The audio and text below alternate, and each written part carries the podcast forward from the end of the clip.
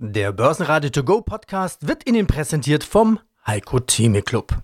Werden Sie Mitglied im Heiko Theme Club. heiko-theme.de Börsenradio Network AG. Das Vorstandsinterview. Quartalsbericht. Ja, schönen guten Tag. Mein Name ist Matthias Zieschank. Ich bin der Finanzvorstand der Fraport AG seit 2007 und äh, freue mich, heute mit Ihnen über die Zahlen sprechen zu können. Ich habe mal nachgeschaut. Ähm, Sie sind der Finanzvorstand des Jahres 2020. Warum? Sie haben Fraport in der schlimmsten Krise liquide und stabil gehalten. Vielleicht so als persönlichen Einstieg. Was bedeutet so eine Auszeichnung für Sie persönlich? Also das hat schon, das war schon eine große Freude, gerade nach diesem Jahr, in dem es ja um alles ging. Also Sie hatten ja die Krise erwähnt, das war ja die größte und schlimmste Krise für die Luftverkehrswirtschaft. Und als im März dann der Luftverkehr gegroundet wurde, wusste ja keiner, wie es weitergeht, sowohl flugtechnisch, aber auch wirtschaftlich. Und das Ganze dann überstanden zu haben ohne fremde Hilfe, also ohne staatlichen Beistand, ich glaube, das war eine gemeinsame große Leistung. Und da hat man sich unheimlich gefreut. Und wenn dann überraschenderweise noch sowas dazu kommt, dann ist das so eine Art Sahnehäubchen. Das hat er natürlich persönlich sehr gefreut. Jetzt ist ja die Lufthansa bei Ihnen quasi zu Hause. Das ist ja die, die Homebase in, in, in Frankfurt. Wie funktioniert denn das? Äh, setzt man sich da mal mit Carsten, Carsten Spohr auf ein Bier zusammen und sagt, Mensch, wie, wie machen wir denn das? Oder geht die Freundschaft dann doch nicht so weit? Ja, doch, Sie müssen ja so sehen, die Lufthansa ist ja unser größter Kunde mit einem Marktanteil von über 60 Prozent und das seit Jahrzehnten. Also ist ja ein konstanter Marktanteil. Und das heißt, wir haben die berühmte Systempartnerschaft. Der eine kann nicht ohne den anderen. Wir sind aufeinander angewiesen, im Positiven wie im Negativen. Und das heißt, die, die handelnden Personen über alle Hierarchieebenen kennen sich seit Jahren oder seit Jahrzehnten. Und in der Regel klappt das hervorragend. Manchmal gibt es auch Konflikte, das ist auch ganz normal. Da muss man drüber reden. Aber ich glaube, wenn man mal zurückschaut, diese Systempartnerschaft seit Mitte der 50er Jahre, so ist das eine einzigartige Erfolgsgeschichte und ich glaube, die ist noch lange nicht zu Ende. Wenn wir vielleicht auch gleich drüber sprechen können, jetzt schauen wir uns doch erstmal die Zahlen zum Halbjahr 2023 an. Wir hatten ja das Gespräch mit dieser, mit dem Rückblick auf die Krise begonnen. Jetzt kommen hier die Zahlen. Der Konzernumsatz, der steigt im ersten Halbjahr um ein Drittel. Ordentliche Nummer auf 1,8 Milliarden Euro. Das EBTA plus 18 Prozent, 481 Millionen Euro. Und das Konzernergebnis klettert auf 85 Millionen Euro nach minus 53 Millionen im Vorjahr. Also die Krise äh, pendelt aus und wir schauen jetzt wieder nach vorne. Jetzt Zieschang, ist die Krise vorbei? Wenn ich mir jetzt die Entwicklung der Passagierzahlen anschaue, muss ich sagen, ja, 30 Prozent mehr. Jetzt haben wir 27 Millionen Paxe, aber Sie geben ja auch die Zahlen an, eben im Vergleich zu vor Corona, also das Jahr 2019. Und da liegen Sie momentan bei 80 Prozent. Also so Krise vorbei, ja, aber? Äh, Sie haben das sehr schön ausgedrückt. Wir müssen mal zurückspringen bei der Beantwortung Ihrer Frage in das Jahr 2019. Das war ja für die Luftverkehrsindustrie ein Rekordjahr. Ich glaube, bei den meisten Firmen, ob Flughäfen, Fluggesellschaften die besten Zahlen äh, aller Zeiten, sowohl von der Menge her, also von der Anzahl der Passagiere, als auch vom finanzwirtschaftlichen Ergebnis her. Dann kam Corona, diese Zäsur, dieses fürchterliche Ereignis für die Luftverkehrswirtschaft. Und jetzt bewegen uns wir wieder nach oben. Und alles, was wir an Zahlen generieren, referenzieren wir eigentlich immer gegenüber 2019. Also wann erreichen wir wieder die 19er Zahlen? Wann sind wir gegebenenfalls drüber? Wo sind wir drunter?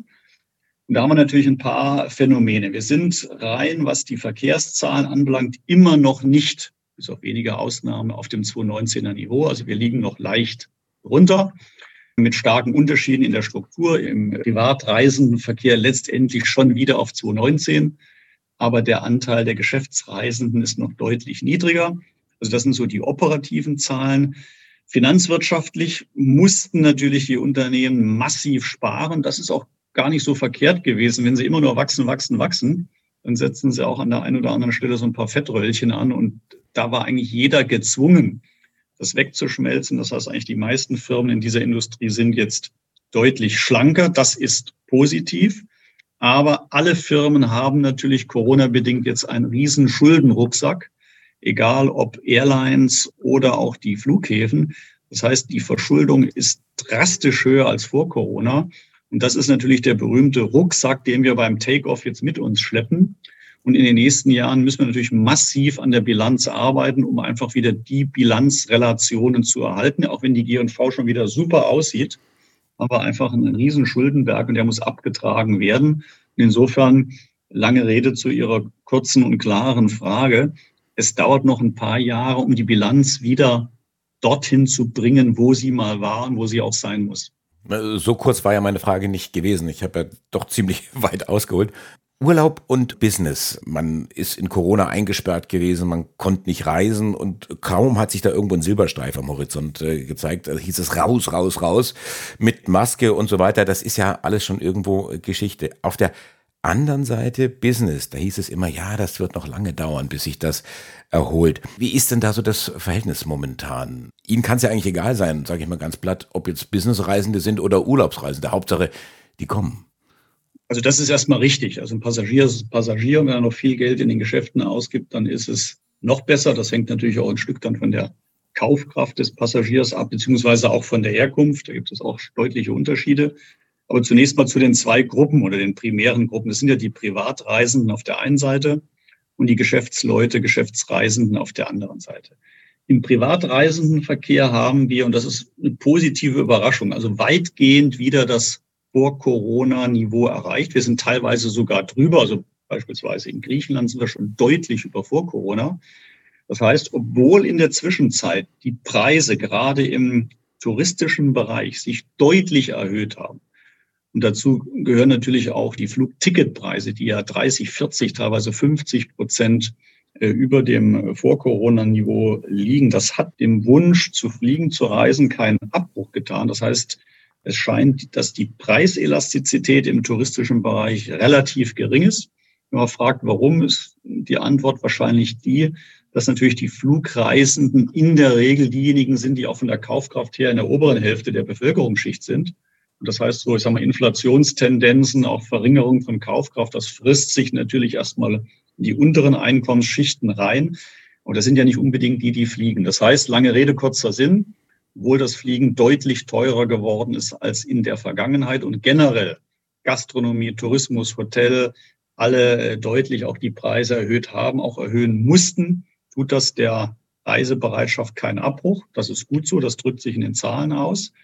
Und jetzt springen wir rüber zu dem Thema Geschäftsreisende. Da war die Preiselastizität nie hoch. Warum? Weil in der Regel natürlich die Firmen die Ticketpreise zahlen. Also insofern war das auch immer sehr vorteilhaft. Aber die Form einfach der Zusammenarbeit, auch der Kommunikation hat sich ja dramatisch verändert. Homeoffice, Videokonferenzen, äh, man hat das eine oder andere auch hinterfragt. Mit der Folge, dass wir momentan ungefähr bei 60 Prozent des Vor-Corona-Niveaus sind, was die Geschäftsreisenden anbelangt.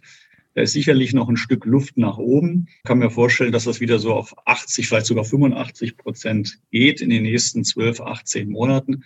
Aber eins ist auch klar, keiner erwartet, dass wir zumindest mittelfristig wieder auf das Vor-Corona-Niveau im Bereich Geschäftsreisende zurückkommen. Also das heißt, da haben wir strukturelle, auch nachhaltig wirkende Veränderungen in diesem Segment. Aber nochmal, das macht nichts aus, weil die Privatreisenden eben sehr stark wiederkommen. Und wir auch ja noch ein drittes Segment haben, das sagt man so neudeutsch, Visiting Friends and Relatives. Das heißt sehr stark auch familiär oder ethnisch getriebene Reisen. Und die haben natürlich überhaupt keine Preiselastizität. Also ich sage immer, wenn die Großmutter irgendwo stirbt und im Ausland wohnt oder der Sohn oder die Tochter, dann fliegt man und man muss auch fliegen. Und dann schaut man nicht auf die Kosten, auf die Preise.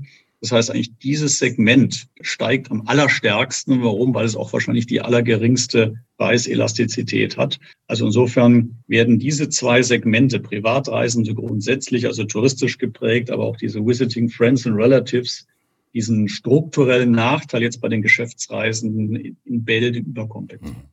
Nach der Corona-Krise ging ja eigentlich dann gleich die nächste Krise wieder los mit, mit dem Thema Russland und da kann man nicht mehr hinfliegen, Luftraum gesperrt. Wie kann denn sowas eigentlich kompensiert werden? Oder ist Ihnen das im Grunde genommen auch, was die Passagierzahlen angeht, egal, weil wer nach Russland fliegt, der fliegt dann eben über andere Strecken. In der Tat. Also natürlich äh, die, die Anzahl, sagen wir mal, westlicher Touristen, beispielsweise St. Petersburg war ja ein sehr attraktives Ziel die ist natürlich faktisch gegen Null gegangen. Aber umgekehrt, die Russen wollen weiter reisen und reisen auch. Aber es ist natürlich sehr schwer für sie. Das heißt, sie fliegen eben jetzt nicht mehr Moskau, Frankfurt, aber dann fliegen sie eben von Moskau nach Istanbul oder Abu Dhabi. Das heißt, in diejenigen Länder, die nicht den Sanktionen folgen oder sich den Sanktionen angeschlossen haben. Das heißt, es gibt einfach auch Verlagerungen, äh, andere neue Ströme der Passagiere.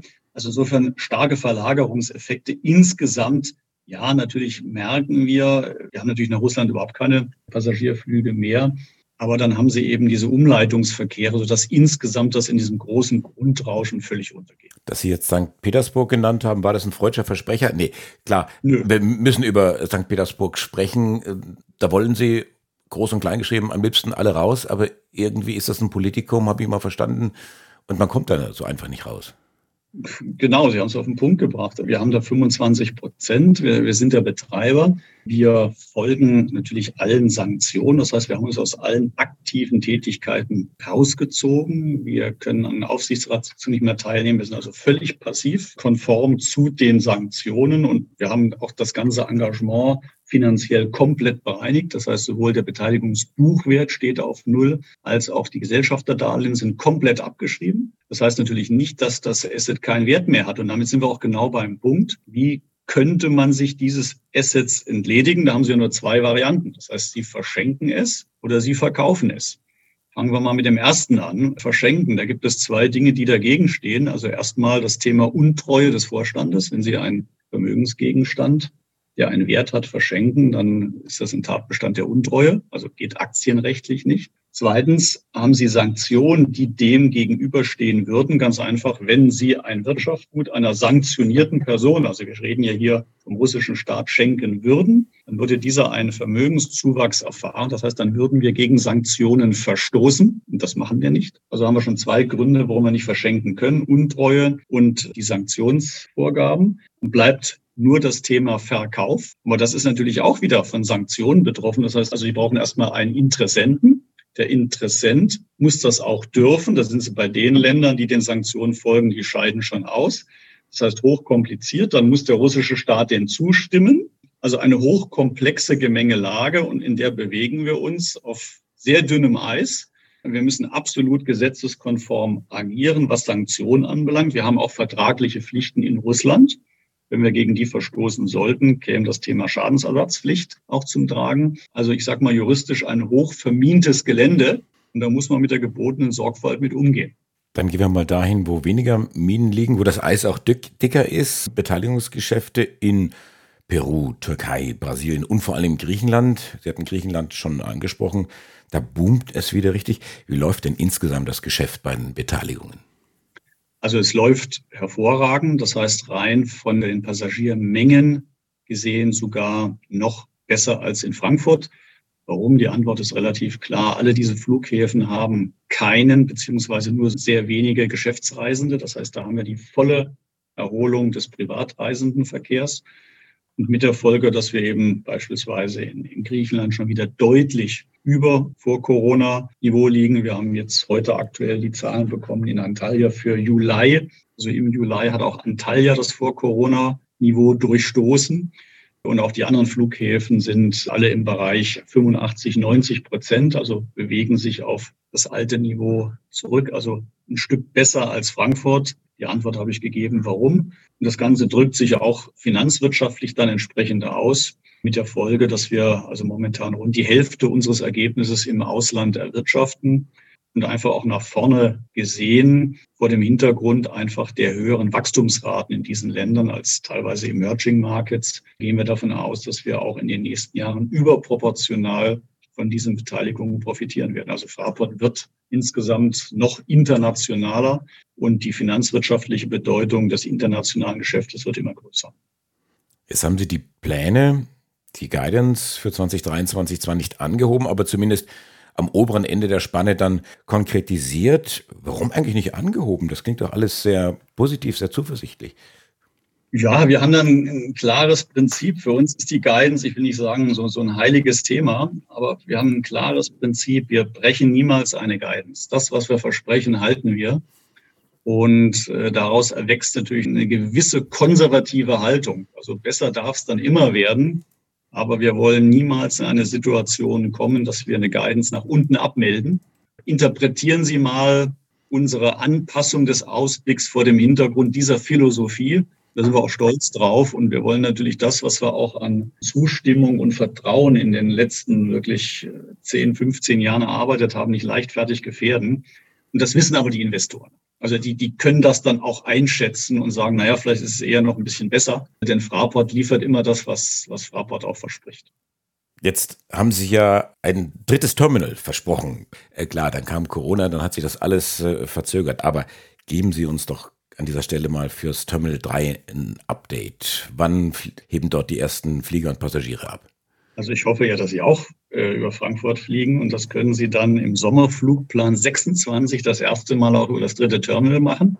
Und das ist der geplante Inbetriebnahmetermin und wir sind absolut sicher, den auch einhalten zu können. Also wir monitoren den Baufortschritt ganz eng und äh, das Projekt läuft sehr gut, sowohl was die, die zeitlichen Terminschienen anbelangt, aber auch was die Budgets anbelangt. Das heißt, aus heutiger Sicht sind wir absolut sicher, sowohl den Inbetriebnahmetermin einhalten zu können, als auch die Budgets. Das sind diese rund vier Milliarden Euro, dass wir da kein Cost-Overrun erfahren werden, wie so manches andere Großprojekt in der Vergangenheit innerhalb Deutschlands.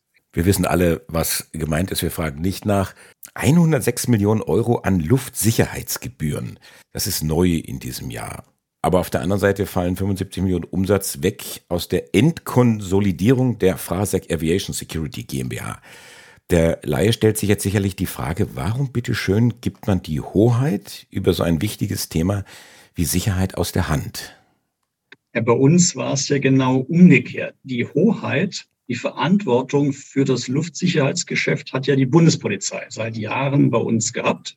Wir hatten ja vor Corona, als in den Zeiten, als wir hier ja faktisch schon eine Vollauslastung der bestehenden Infrastruktur hatte, ein Schmerzpunkt. Das waren ja seinerzeit, heute schon wieder in Vergessenheit geraten, die Wartezeiten an der Sicherheitskontrolle. Das war eigentlich der Punkt, der von den Passagieren am meisten bemängelt wurde. Lange Wartezeiten. Und da haben Sie natürlich immer zwei Themen, wenn Sie lange Wartezeiten haben oder drei Themen. Das ist einmal, es kann die Infrastruktur sein, gebäudetechnische Infrastruktur, es können die Geräte sein, aber auch der Einsatz und die Disposition der Sicherheitsmitarbeiter. Und hier war natürlich die Bundespolizei auch gegeben an Vorgaben. Das ist, wir reden hier von einer Behörde, von einer Polizei.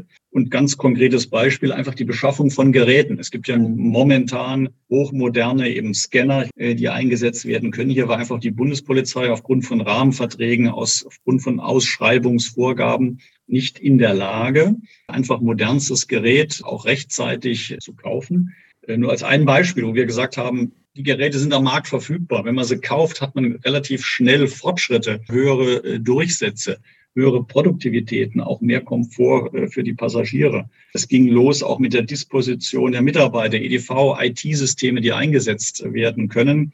Da hatten wir jahrelang Gespräche mit der Bundespolizei, auch mit dem Bundesinnenministerium, mit der Zielsetzung, dass wir das Management dieser Luftsicherheitskontrollen übernehmen. Und der Durchbruch ist uns dann gelungen. Das heißt, das Bundesinnenministerium bzw. die Bundespolizei hat eingewilligt, allerdings mit der klaren Maßgabe, dass wir dann unsere eigenen Mitarbeiter nicht weiter direkt beschäftigen können. Denn wenn wir das Geschäft übernehmen, wäre das ja eine Art Selbstkontrahierung. Damit würden wir ja Wettbewerb ausschließen. Und die Forderung war, dass wir zumindest 51 Prozent unserer eigenen Sicherheitstochter in den Markt geben, um einfach auch neutral ausschreiben zu können. Das heißt, die Service-Dienstleister, die dann die Mitarbeiter an den Kontrollstellen stellen. Das war der Hintergrund. Das heißt, wir haben uns von 51 Prozent unserer Sicherheitstochter Frasec getrennt. Äh, die haben wir an die Sasse AG verkauft, sodass wir jetzt drei Fremddienstleister haben, Securitas, ISEC und die Frasec, die das Personal gestellen und wir beauftragen diese Firmen, müssen natürlich entsprechend die Kosten dieser Firmen dann übernehmen und das stellen wir dann direkt den Fluggesellschaften in Rechnung.